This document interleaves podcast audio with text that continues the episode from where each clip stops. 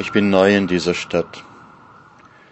Verwirrt laufe ich hinter meinem Begleiter her, versuche mich zu benehmen wie er, den Autos und Bettelkindern auszuweichen, meine Tasche vor Taschendieben zu schützen, dabei noch festzustellen, wo ich überhaupt bin und das Gespräch mit meinem Begleiter nicht abreißen zu lassen.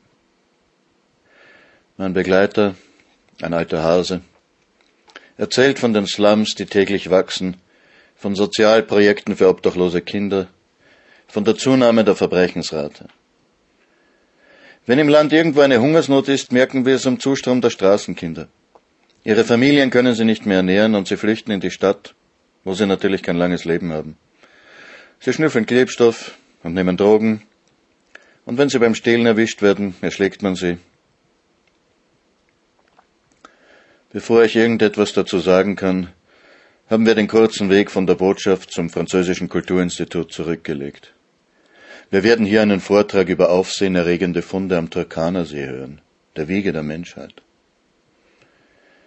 Die Münze in meiner Hosentasche, deren Wert ich noch gar nicht kenne, drücke ich dem verdreckten Straßenjungen in einem Moment in die Hand, wo mein Begleiter nicht hersieht. Nairobi riecht wie Frangipani und Diesel. Das ist eine der Übungen, die ich mit meinen Studenten mache. Angst riecht wie, Angst schmeckt wie, Angst sieht aus wie, alle fünf Sinne durch. Metaphern gehören zur Dichtung. Und Nairobi riecht wie Frangipani und Diesel. Verunreinigter Diesel. Aus kaputten Motoren mit falsch eingestellten Einspritzpumpen. Dicke schwarze Wolken kommen aus den Auspuffrohren. Und doch schaffen es die Frangipani-Bäume, ihr Honigparfum da hineinzumischen. Was mache ich hier? Ich bin hier, um Vorträge über kreatives Schreiben zu halten. An der Nairobi University, der Kenyatta University, an ein paar Colleges, dem Goethe-Institut, der Deutschen Schule. In vier Stunden jeweils soll ich aus meinen Werken lesen, Fragen beantworten und den Studenten zeigen, wie man auf Deutsch ein Gedicht schreibt. Alles bezahlt vom österreichischen Außenministerium. Kreatives Schreiben kann man gar nicht unterrichten. Mit dieser Feststellung beginne ich meistens meinen Vortrag. Wut schmeckt übrigens wie Zitronensauce in heißem Sekt, laut Morgan Mainura vom Maryhill Mädchen College. Und Freude riecht wie frisch gedrucktes Geld. Meine Gastgeber joggen nur in ihrem Garten.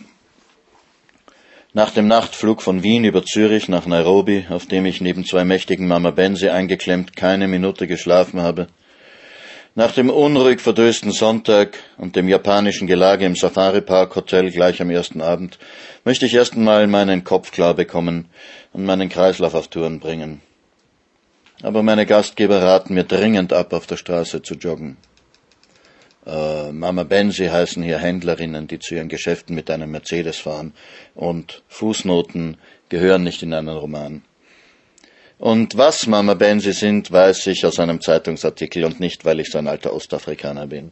Vielleicht sagt hier ja auch gar niemand Mama Benzi. Auf der Straße joggen ist viel zu gefährlich, sagen meine Gastgeber. Da sind einmal die Matatus, diese Kleinbusse, die immer viel zu schnell fahren und dann plötzlich mitten auf der Straße halten. Und überhaupt fahren hier alle wie die Verrückten. Und wenn einer ein Lastauto links überholt statt rechts, wie er eigentlich müsste, weil hier ja Linksverkehr ist, dann kann ein Fußgänger schauen, wie er rechtzeitig ins Gebüsch hüpft. Denn sowas wie Bürgersteige, das ist hier heraus ein unbekannter Luxus. Und von den Überfällen gar nicht zu reden. Ja, natürlich, 99 Prozent sind die liebsten und freundlichsten Menschen hier, hilfsbereit und alles, aber eben, man weiß ja nie. Jedenfalls als Weißer allein auf der Straße, man muss vorsichtig sein.